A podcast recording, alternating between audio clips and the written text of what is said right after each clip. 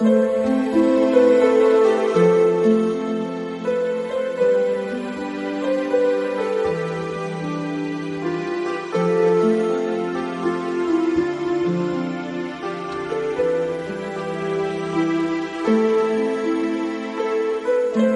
voluntad es la capacidad de actuar según lo que dicta el corazón y la razón de forma conjunta. Asimismo, el filósofo alemán del siglo XIX, Friedrich Nietzsche, descubrió a la voluntad, la describió como el motor principal del hombre, la ambición de lograr sus deseos. En este sentido podemos decir que descubrir el propio deseo es encontrar el motor de la vida.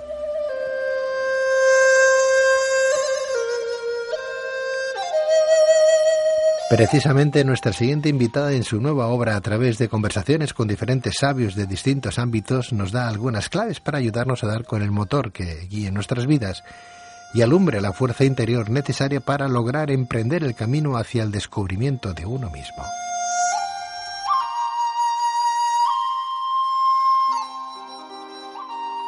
Pero, ¿qué significa tener una libertad interior? ¿En qué sentido es la más importante de todas las libertades? ¿Muchas personas viven la ilusión de ser libres sin serlo? ¿Podemos decir que muchos individuos se resisten a ser dueños de su propia voluntad?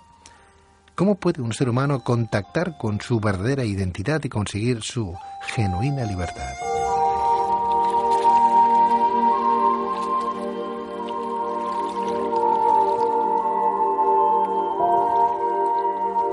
Para responder a estas dudas cuestiones tenemos con nosotros a Montse Batlle, periodista y estudiosa de filosofía, psicoanálisis y espiritualidad, escritora y autora en Busca de la Libertad, desde la voluntad secuestrada de la editorial Kairos.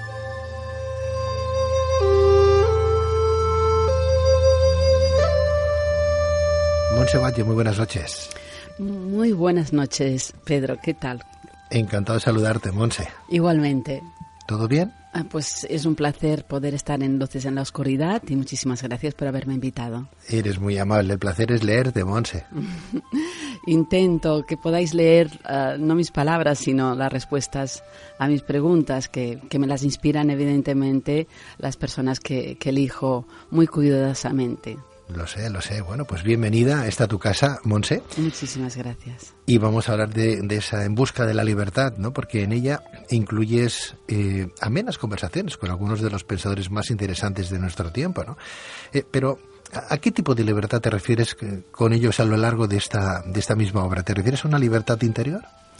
Absolutamente, porque para mí es el origen, los fundamentos de la libertad luego exterior si no hay libertad interior en cada individuo, eh, tampoco los pueblos serán libres, ni las sociedades, ni, ni, las familias, ni cada vez vamos haciendo el círculo más pequeño.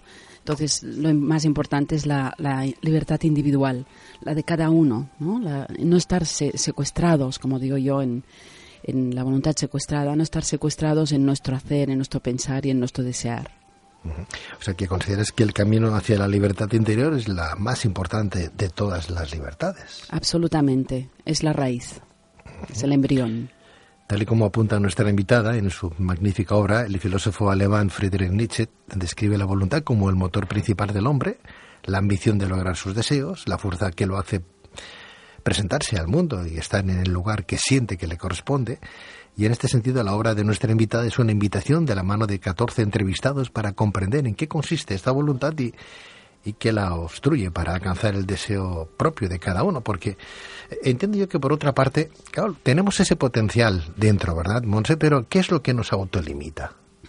Sí, mm, en primer lugar quiero, quiero especificar el, tipo de voluntad, ¿no? que no es la voluntad del esfuerzo, eh, de, las imposiciones, sino es una voluntad a la que se refiere tanto Nietzsche como Krishnamurti, a una voluntad eh, que, nace del interior de las entrañas, ¿no?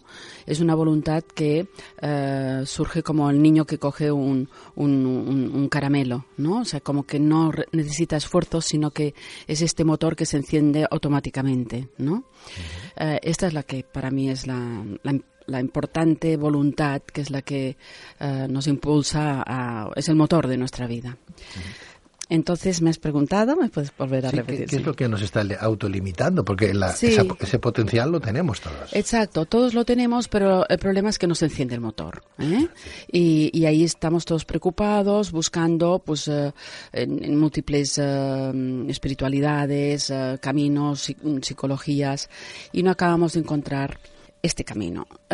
porque en el fondo lo que nos lo limita es nuestra propia estructura psíquica Em, que tal como decía Tony de Melo, ¿no? Primero hay que ir a la parte, a subsanar la herida psicológica antes de poner los vendajes espirituales.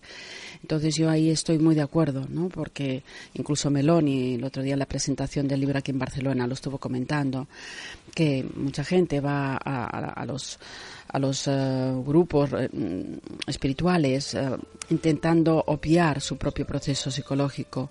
Y es muy importante pasar primero por él, como señaló Antonio de Melo en sus prácticas y en su vida. Y entonces lo más importante es ver en cada uno de, nosotros qué es lo que nos limita. Y normalmente, pues, evidentemente, se refiere a nuestras mm, inseguridades, miedos sufridos en nuestra infancia por nuestro entorno familiar o social, que aquello nos marcó, nos marcó profundamente.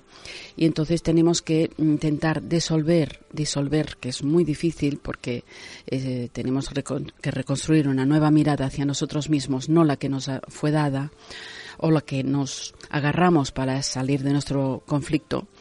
Y, esto requiere un, tiempo y es una búsqueda mm, de esta libertad. Entonces es algo que tenemos que crear de nuevo. Bueno, lo decía, no sé si con estas palabras, sino algo parecido, ¿no? Mahatma Gandhi decía que no tendremos la libertad hasta que no, la libertad propia de cada uno, hasta que no hayamos mm, desarrollado en un momento determinado nuestra libertad interior, ¿no? O sea, que digamos, hasta aquí hemos llegado y punto. Y a partir de ese momento sí que entonces seremos libres. Sí, sí, sí. Lo que pasa es que somos muy inconscientes. Eh, bueno, muy inconscientes, somos poco conscientes, ¿no? Y nuestro inconsciente, evidentemente, pues guía nuestras vidas, pero claro, es que es un 95% nuestro inconsciente. Entonces, eh, yo creo que vale la pena explorar este inconsciente eh, para que nuestra conciencia cada vez sea mayor y podamos ser más dueños de nuestra vida y no ser llevados por, por las repeticiones siempre, porque fíjate que muchas veces repetimos relaciones tóxicas ah, en los amores, en el trabajo, y todo esto nos hace mucho daño y nos, en el fondo estamos como esclavos de, unas, de unos patrones que no sabemos identificar, no sabemos ver, pero que están anclados en nuestro interior. Eh, eh, está claro que hasta que no cojamos esa voluntad por por donde hay que cogerla, ¿verdad? Decir, ven aquí y voy a sacarte a flote, ¿no? Eh, somos un poco perezosos, ¿no? Hay mucha desidia, eh, por no llamarle, somos un poco vagos, ¿no? A la hora de, empezar el camino, ¿no? Eh, nos resistimos, ¿eh? ¿Dónde vamos? Vamos a dejarnos llevar, ¿no? Hay que ir a veces un poco contracorriente, al menos, hasta que te demuestras como, a ver, ¿quién soy yo plenamente, ¿no? Claro, si no te identificas a ti mismo, te mirarás en el espejo y no verás a nadie. Exacto. Entonces uno tiene que identificarse, no saber quién es y qué es lo que le gusta. A uno las, pues esto me gusta, esto no, y decirlo, pues esto no me gusta, esto sí, ¿no? Y, y ser, tener voz, porque si no, ¿para qué tenemos voz? Exacto. Mira, mm, has hablado de la pereza.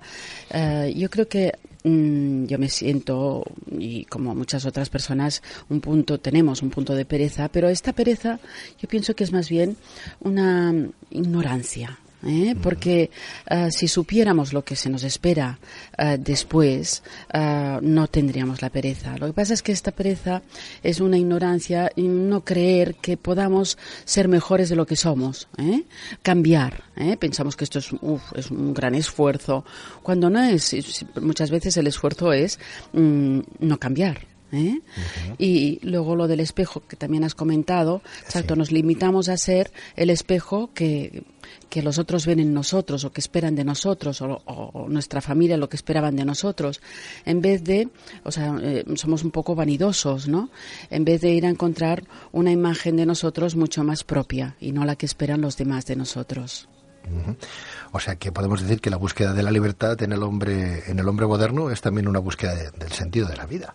Totalmente, del sentido de la vida, porque claro, cuando mm, te planteas tu libertad, luego eh, te planteas también el sentido de tu propia existencia, o sea, lo que, lo que te hace ilusión, lo que te mueve, ¿eh? que es el motor, el movere. El movere te emociona y te mueve. ¿Y, cuándo podemos afirmar que aparece la identidad o, uno logra contactar con ella? Yo creo que es un camino, es como mm, hablar de la libertad o de la identidad, que son conceptos como platónicos, nunca se alcanzan, son cosas abstractas, pero sí que, igual como la iluminación, ¿no? Mm, siempre digo, son pequeñas iluminaciones, eh, pequeños despertares, y que cada vez vamos siendo, si uno es una manzana, cada vez va siendo más manzana y no intenta ser una pera o una cereza. ¿Eh? Y muchas veces, pues porque tenemos cerca peras o cerezas, nos empeñamos en, ser otro fruto del que somos. O si no, nos enfadamos, porque hay mucha gente que responde no con la pereza, sino con la ira, o con la frustración, con, eh, con eh, el orgullo, bueno, con muchas cosas el que espera, espera, manzana, manzana, y, nos tenemos que olvidar de los transgénicos, porque hay mucha gente que se quiere apoyar eso para ser pera y manzana a la vez, ¿no? Exacto, exacto, y al contrario, al contrario. y al mm. contrario, ¿no? Tiene que ser lo más genuino posible nuestra respuesta, sobre todo, por ejemplo, aquí en este libro he entrevistado a bastantes eh, psicoanalistas lacanianos, porque mm, es, es, bastante desconocido, yo he estado siempre en el mundo muy espiritual, pero he descubierto todo el camino lacaniano y creo que es un camino en el fondo muy espiritual y apuesta sobre todo para la singularidad de cada uno.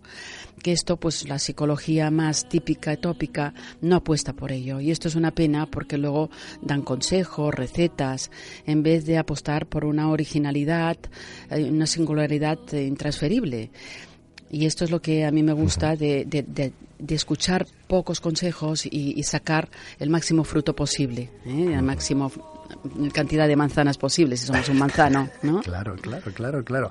Bueno, ¿y, cómo empezar a, distinguir las características de, de, esta nuestra identidad inconsciente, ¿no? ¿Qué debemos hacer, Monse? Bueno, yo diría que para mm, distinguir las características, primero lo más importante es desbrozar el camino, es ver qué es lo que nos impide, qué cuáles son los miedos, porque básicamente todos en el fondo tenemos miedo, mm, qué miedos tenemos que nos impiden eh, encontrar estas cualidades. O sea, porque muchas veces las tenemos pero nos avergonzamos, pensamos que no tienen valor porque no es la misma cualidad de alguien que admiramos o porque nos han sido negadas en una infancia.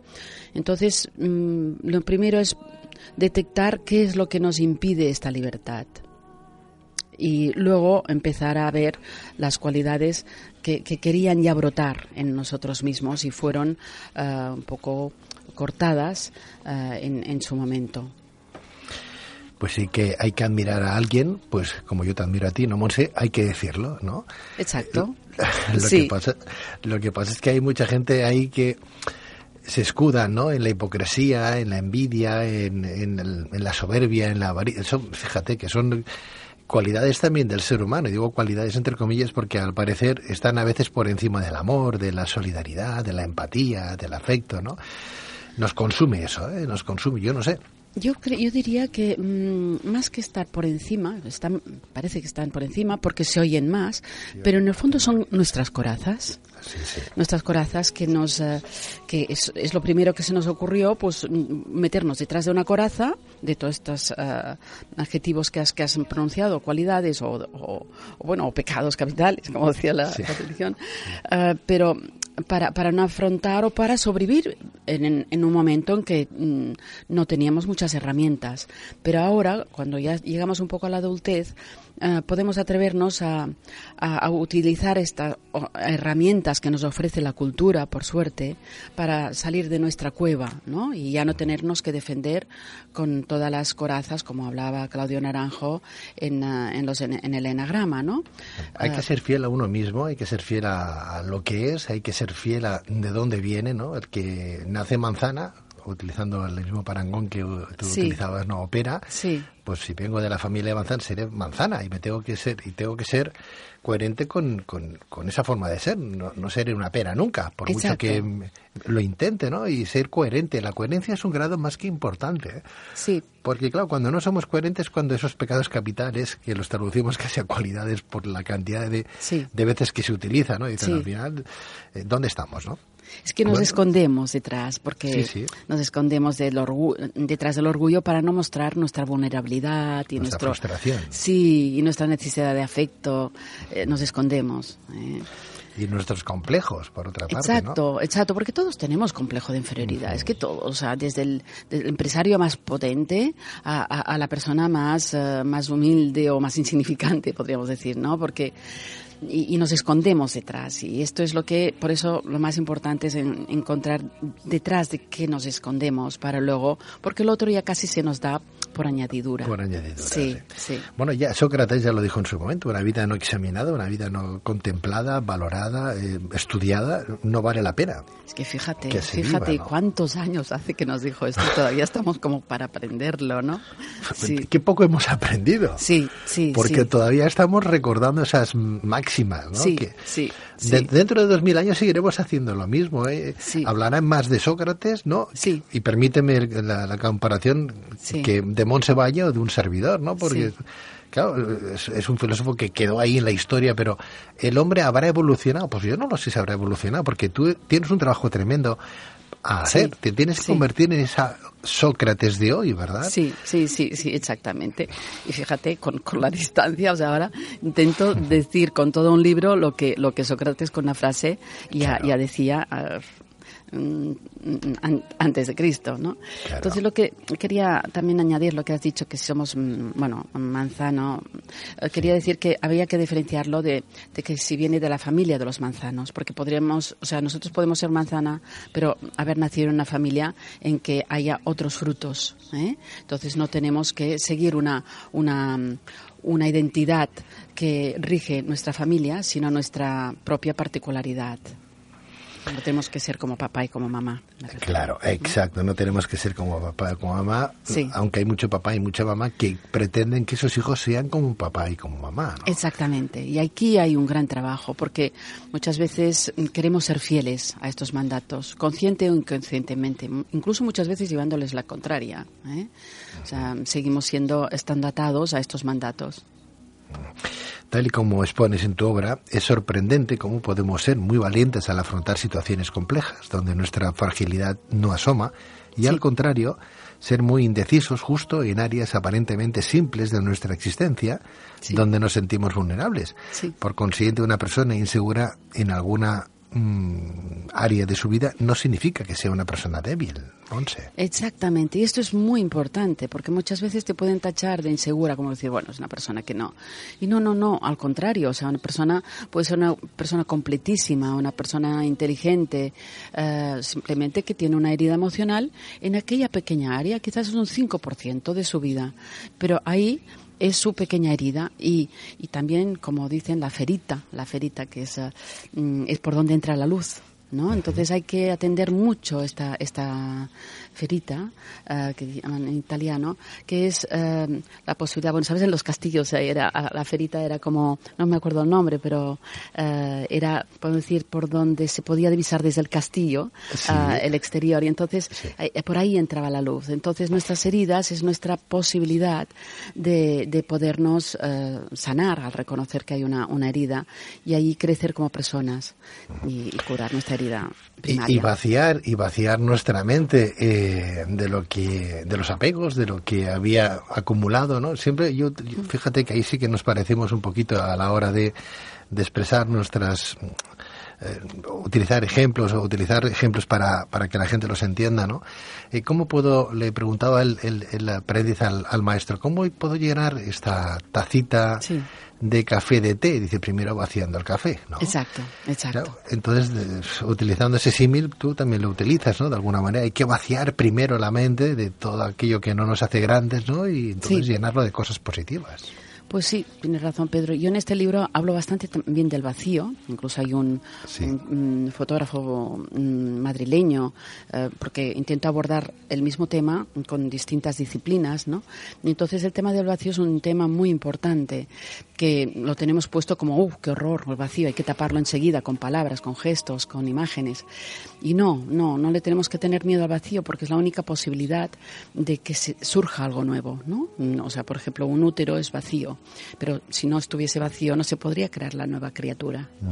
Entonces es como mm, nosotros también tenemos que afrontar nuestro vacío para que ahí surja nuestra nueva criatura.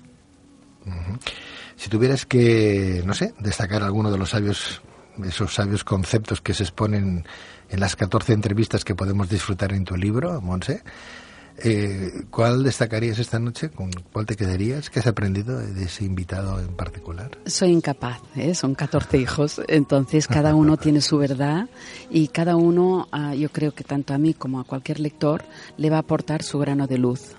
Y para mí esto es lo importante porque soy contraria a los, a los totalitarismos, entonces yo creo que la, verdad siempre tiene muchos matices. Uno de los sabios es Carlos Ventura, psicoanalista jungiano, ¿verdad? Que habla del camino del corazón y de cómo construir un fuerte, ¿no? Sí, Carlos Ventura es entrañable y su, su, entrevista es eh, espectacular. Por, eh, por, algo empiezo con él para que, porque es fácil, además es, es algo como que está mucho dentro del mundo de lo simbólico eh, y, es más accesible, ¿no? Que, que los psicoanalistas lacanianos, que son más difíciles de entender, pero son muy curativos. Voy a tener que entrevistar también a este hombre porque además creo que tenemos ahí algo que nos une, ¿no? Él habla del camino del corazón y yo en mi último libro hablo del lenguaje del corazón y seguro que, estamos en la misma línea, completamente convencido además, ¿no? Es un ser adorable. Sí, Él, habla de almas viejas también, ¿no? Sí. Que, aparece en un poema de Antonio Machado, ¿no? Sí, exacto, exacto, nuestra alma vieja, ¿no? Sí, sí, sí. Luego tienes a Javier Melloni, teólogo y jesuita, el, el cual hemos entrevistado en más de una ocasión también en este programa. Sí. Él te habla del Cristo interior y sostiene que lo que nos impide ser libres es el, como tú bien decías, el miedo, ¿no? Exacto, exacto. Uh, Meloni es, para mí es una luz que tenemos en este tiempo. Uh, que por suerte un tiempo de oscuridad e incluso algunas veces con, con la iglesia que, tiene muchas luces pero algunas veces no, no, no, no nos llegan a un público quizás un poco más profano. En cambio Meloni es un hombre que interpreta interpreta los evangelios interpreta la espiritualidad de una forma mucho más actualizada en el siglo XXI ¿Y qué visión de lo espiritual, por ejemplo, ofrece Amador Vega, catedrático de estética? Sí, Amador Vega es un hombre para mí también una gran entrevista, la encuentro maravillosa, es, da mucha luz porque él es un hombre que está más cerca del misticismo, de la experiencia mística, que es la experiencia ah, por excelencia mm, espiritual, ¿eh? que es la propia, ¿eh? es la, la, que está cuando una persona está en, su propio vacío. ¿eh? y que esto no quiere decir sin palabras, porque los místicos fueron muy ricos en palabras y en escritura, o sea que no tenemos que limitarnos a unas meditaciones sin palabras, aunque la palabra, eh, tal como dice Duke, eh, abarca todo, abarca el gesto, abarca la emocionalidad, no solamente la oralidad. Duque, Ayus Duque, además antropólogo y monje de Montserrat, lo hemos tenido también en este programa, ¿no? Es que, vamos, los que has venido a cursar eh, son, conocidos del programa, lo cual eso nos alienta y nos alienta a seguir adelante, ¿no? Porque dices, caramba, qué, qué bonito, ¿no? O sea, que no, no, no vamos por mal camino. Pues yo también, la verdad es que estoy muy contenta y me siento muy afín a vosotros, porque, ¿sabes lo que pasa? Que eh, claro, yo he hecho presentaciones, me viene muchísima gente a las presentaciones, estoy muy feliz, pero eh, somos un reducto los que tenemos esta, esta, esta visión y entonces yo pienso muchas veces que viene gente a mis presentaciones, pero que en el fondo no están dentro de esta mirada más sutil, pero quizás tengo el, trabajo de, convertir a a, personas que no, no, saben convertir o, hacerles llegar la luz, ¿no? Que están en el camino, Monse, que están en el camino. Sí, sí. Hombre, no dejas de ser un faro, ¿eh? Con este tu libro y con tus libros, no dejas de ser un faro donde la gente se mm, mira, ¿eh? sí. la gente mira y eso tiene su responsabilidad. Bueno, yo lo hago desde mi herida también, ¿no? Entonces, que es lo único, con lo único que podemos trabajar, porque vemos que todos los escritores siempre hablan desde, desde, desde ellos, ¿no? Que es lo único que podemos hacer. Y entonces, desde mi herida, pues yo creo que muchos se pueden sentir identificados. Eh, porque todos tenemos la, herida o la falta, como llaman en psicoanálisis, ¿no? Que es lo que nos caracteriza y que por eso luego buscamos cómo paliar, buscamos sentido, ¿no? Que, que nos aminore este, este vacío. ¿eh? Pero si, si no, no tenemos que intentar llenarlo, que, que brota brota ya uh, si no intentamos llenarlo con otras cosas. Ya brota el contenido, el sentido y sobre todo el amor ¿no? como, como máximo exponente de nuestra esencia. Bueno, pues tenemos esta noche una luciérnaga más en el programa, como es Monse Valle, ¿eh? una mujer que va poniendo su lucecita, ¿verdad?, en la oscuridad más profunda de los corazones de, las buenas gentes, que quieren descubrirse y salir de sus apegos, de sus limitaciones, de sus miedos, ¿no? Y crear. ¿eh? tenemos un potencial importantísimo creativo que nos hará libres y más felices, sin duda, Monse. Absolutamente. ¿eh? Me considero una lechuza, o sea que estoy muy contenta de estar en tu programa. una lechuza. Está muy bien. A nosotros, a los oyentes, les llamamos luciérnagas. Sí, ya lo he visto. Qué bonito. ¿eh? Me gusta, me gusta más. me gusta más. Que, más que lechuzas, pero. Es que un, es que, un chamán me dijo que, que, era el animal lechuza. Entonces... Ah, ¿que eres una lechuza? ¿Te dijo? Me sí, dijo, un chamán. Me dijo, sí, sí, sí. ¿Qué me dices? Sí. Sí, entonces me hizo, me hizo gracia, ¿no? O sea, te habló del nahual y del tonal. Exactamente, exactamente. Ah, a mí también. Sí. Bueno, fíjate, yo, yo, soy una pantera negra, me dijo fíjate, mi Fíjate, fíjate qué bonito, qué bonito. No, no, lo sé, pero me encantan los gatos. O sea expande, que... sí. a lo mejor sí que tenemos algo. Sí, y, y soy nocturna, soy nocturna también. Somos o sea nocturnos también. Sí. Está bien.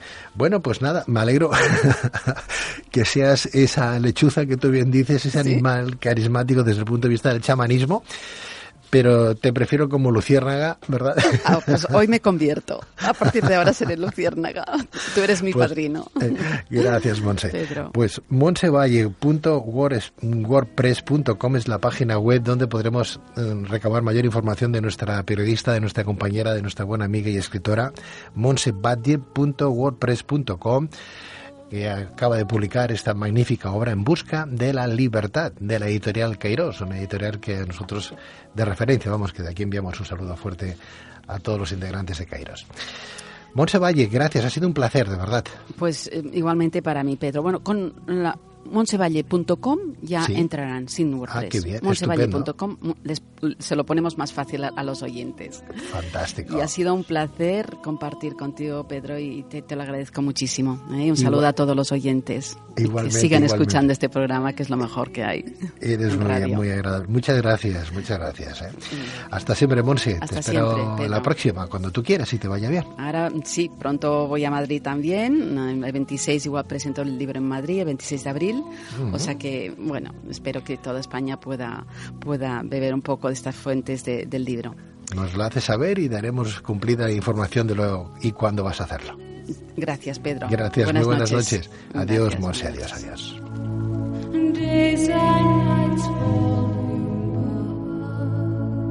Days